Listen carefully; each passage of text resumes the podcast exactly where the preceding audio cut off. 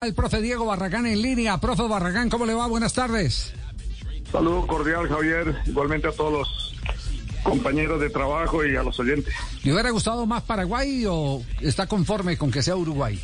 Él es uruguayo. Cuando uno sueña ganar, cualquiera es bienvenido. ¿Ah, sí? es, es- es decir, que, que uno no se puede quedar haciendo escala en cuál fue mejor, sino ya enfrentar la realidad y en este caso son los charrúas, ¿no? Sí, sí, creo que esa es la realidad y uno lo aprende a través del tiempo. Si usted se acuerda, en Italia 90 queríamos jugar contra Italia o contra Inglaterra de una vez y nos tocó Camerún y nos eliminó. en resumen. Sí, sí, sí. Sí, así es. Hay que ser práctico, pragmático en ese, en ese La sentido. famosa frase que dijo Maturana, eh, eh, ¿Cuál? queremos que ser eliminado por un equipo que tenga apellido. Eh, Camerún en ese entonces no tenía todavía apellido. No tenía apellido. El apellido era Milla. Sí, Ah, bueno, que se convirtió sí. en el... En el- En Ese día se tuvo apellido. Exactamente. Eh, ¿Qué representa eh, para, para Colombia, usted que conoce bien eh, eh, a, a Reinaldo eh, Rueda, su, su colega, eh, el enfrentar a- al equipo que nos dejó la gran brecha, que nos eh, metió en la crisis, que le costó el puesto al técnico Carlos eh, Queiroz, el equipo uruguayo, representa para, para el grupo de Colombia una revancha. Que, que- que- ¿Cómo se puede leer esto desde el punto de vista del conocimiento que usted tiene, profesor Barragán? Bueno, a Reinaldo lo conozco porque nos criamos juntos. Prácticamente en 1975 hicimos el curso de director técnico eh, con la Federación Colombiana de Fútbol, con Parreira, Bonetti y demás. Y conozco desde esa época todo lo que piensa Reinaldo. Entonces, no creo que esté pensando en revanchas ni más, sino de ganarle un gran rival con un proceso interesante del profesor Tavares, donde nos conocemos muy bien y desafortunadamente él nos conoce muy bien, por eso se animó a venir a Barranquilla y apretarnos y liquidarnos el partido desde el minuto 7, que fue el primer gol de Uruguay. Ya, entonces usted no cree que, que- fantasmas en la cabeza de los jugadores eh, eh, se van a, a presentar eh, por ese pasado reciente? No, no, para nada. Yo creo que todos los partidos son historias diferentes y este de Copa América es totalmente diferente. Además porque nos conocemos muy bien, yo creo que aquí no hay ningún tipo de misterios. Uno puede decir tranquilamente la alineación de Colombia y tranquilamente la alineación de Uruguay, que el conocimiento es total desde todo lado. ¿Qué tanto va a pesar la ausencia de un hombre como Juan Guillermo Cuadrado, a su juicio? Es uno de los temas que, que a uno le gustaría que estuvieran porque es el diferente en la selección y es de los jugadores que tienen muchos partidos encima y que marca diferencia y que los rivales lo respetan. Pero bueno, esto es bueno porque también a mí me lo dijo Queiroz por allá en eh, octubre del 2019 que a él le preocupaba mucho el recambio de Colombia y justamente Cuadrado es uno de los jugadores que tarde o temprano tendrá que hacer recambio como Espina, como James y como Falcao. Sí. Permítame un instantico porque hay en este momento noticia en la Eurocopa de Naciones. Sinchenko lo tiene, está.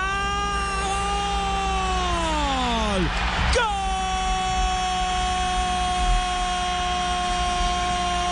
Gol de Ucrania en este momento frente a Suecia. 28 minutos en Glasgow, en Escocia, con el remate de pierna izquierda de Sinchenko, el hombre del Manchester City.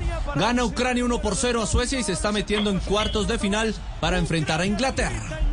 Profesor Barragán, eh, hablamos ahora de la teoría de que en Colombia con la llegada de Reinaldo, la salida de Queiroz, hay cosas que eh, se desaprenden y otras que se tienen que reaprender. Usted como eh, técnico eh, experimentado eh, ve que es mucho lo que tiene que variar Rueda de lo que traía como base, como principio Queiroz. Los grandes cambios no, pero sí lo que yo no estoy de acuerdo y algún día le escribí una carta bastante larga a Reinaldo dándole la bienvenida al lugar que nunca se ha tenido que ir y es cuando cortar los procesos a la persona que conoce todos estos jugadores desde niños y sabe todas sus inquietudes, sus virtudes, sus defectos y eso es lo que desaprovechas cuando no haces proceso interesante. Yo siempre digo que nosotros, gracias a Dios, empezamos un proceso en el 87, yo había estado antes con Bilardo en el 81, pero empezamos a trabajar en el 87 y nos dieron tiempo para clasificar a tres mundiales consecutivos. Cuando el proceso pasa eso, a Bilardo le dieron un año, lo echaron y a los cinco años Bilardo fue campeón del mundo. Entonces ahí donde uno dice, a veces estos cambios, más que generar eh, cosas positivas, a veces deja incertidumbre porque está encontrando un grupo de jugadores que han tenido tres técnicos, Beckerman, Queiroz y ahora Reinaldo. Sí. ¿Y eso puede representar un cortocircuito en la cabeza del jugador? A los jugadores no son tontos, los jugadores saben que a qué juegan, la tienen clara y saben jugar las eliminatorias, es una de las ventajas que nosotros tenemos, saben jugar estas Copas de América y saben cómo se maneja la selección por dentro, entonces eh, es una ventaja, entre comillas, y te facilita el trabajo. Pero indiscutiblemente lo que nos debe preocupar a todos, para mí personalmente, es eh, el tema del recambio que se tiene que acercar y yo veo que recién apenas están trabajando las divisiones menores de la selección Colombia. Y si uno se acuerda, el último torneo se jugó ahora en enero del 2020 en Armenia y Pereira y después no hubo más partidos de las divisiones menores, eh, llamándolos así a las sub-20, sub-23, sub-17, etcétera. Y eso hice un ejercicio con los, amigos futboleros y les digo, dígame ya cuál es el arquero de, de la sub-20 y nadie sabe. No, no, la verdad es que nadie sabe, ¿no? No son visibles. Esa es una, esa es una realidad. Es decir, nosotros, nosotros, eh, eh, si miramos de abajo hacia arriba, eh, lo que tenemos es eh, eh, milagros de jugadores que han aparecido inclusive sin hacer un proceso en ningún recorrido en, en sub 15, sub 17 y sub 20.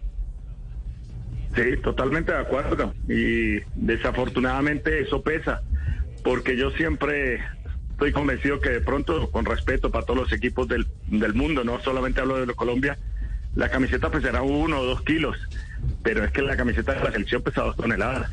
Sí, de acuerdo. Profesor Barragán, muchas gracias. Quedamos a la expectativa. Bueno, un abrazo muy grande, me, me alegra mucho escucharlos y, y que estén ahí pendientes, que salgamos adelante, que es lo que nos interesa. Bueno, ahí estaremos pendientes. Gracias.